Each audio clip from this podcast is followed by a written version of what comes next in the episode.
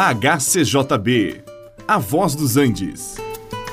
Você vai ouvir agora Meditações com o Pastor Victor.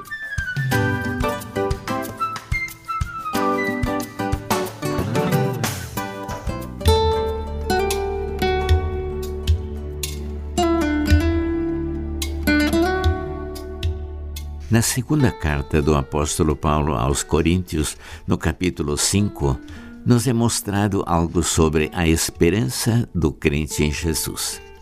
Enquanto nós ainda estamos em nosso corpo mortal, nós gememos desejando ser revestidos da nossa habitação celestial, ou seja, o corpo espiritual que os salvos receberão. Aqui nós andamos por fé e não pelo que podemos ver, porque o mundo espiritual não é visível aos olhos naturais.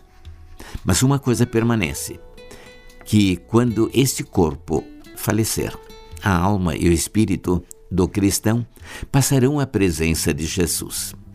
Nenhuma condenação há para aqueles que estão em Cristo, nos diz a palavra em Romanos 8:1. Por outro lado, todos nós teremos que comparecer diante do tribunal de Cristo para que cada um receba segundo o que tiver feito por meio do corpo, quer seja o bem ou o mal. Você poderá perguntar, mas que julgamento é este? Este é o julgamento dos salvos, pois estes também fizeram coisas certas e erradas, coisas boas e coisas más, e cada um terá a recompensa merecida. Alguns chamam esta recompensa de galardão.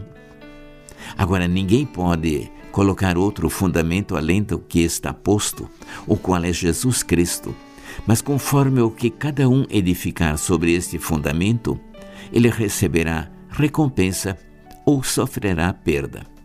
Porém, mesmo aqueles cujas obras não resistirão às provas do fogo serão salvos, pois eles estão sobre o fundamento que é Cristo. Mas quem será o juiz neste caso?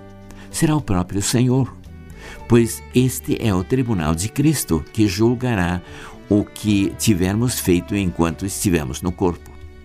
Seu juízo será segundo a reta justiça, porque Deus é justo e nunca comete erros, muito menos num julgamento dos seus filhos. Outra pergunta que poderá ser feita é quem será julgado perante este tribunal?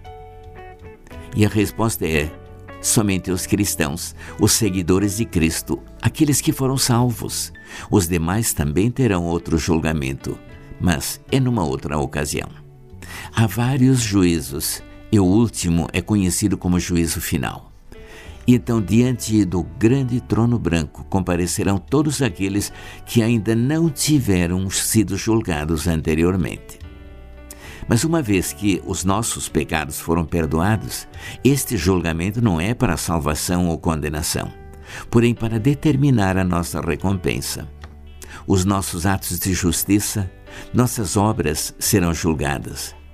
Será julgado como nós utilizamos o tempo que Deus nos concedeu, os dons que Ele nos deu, os bens materiais, enfim, tudo que nós recebemos do Senhor para o servir. E então Será maravilhoso ouvi-lo dizer: servo bom e fiel, entra no gozo do seu Senhor.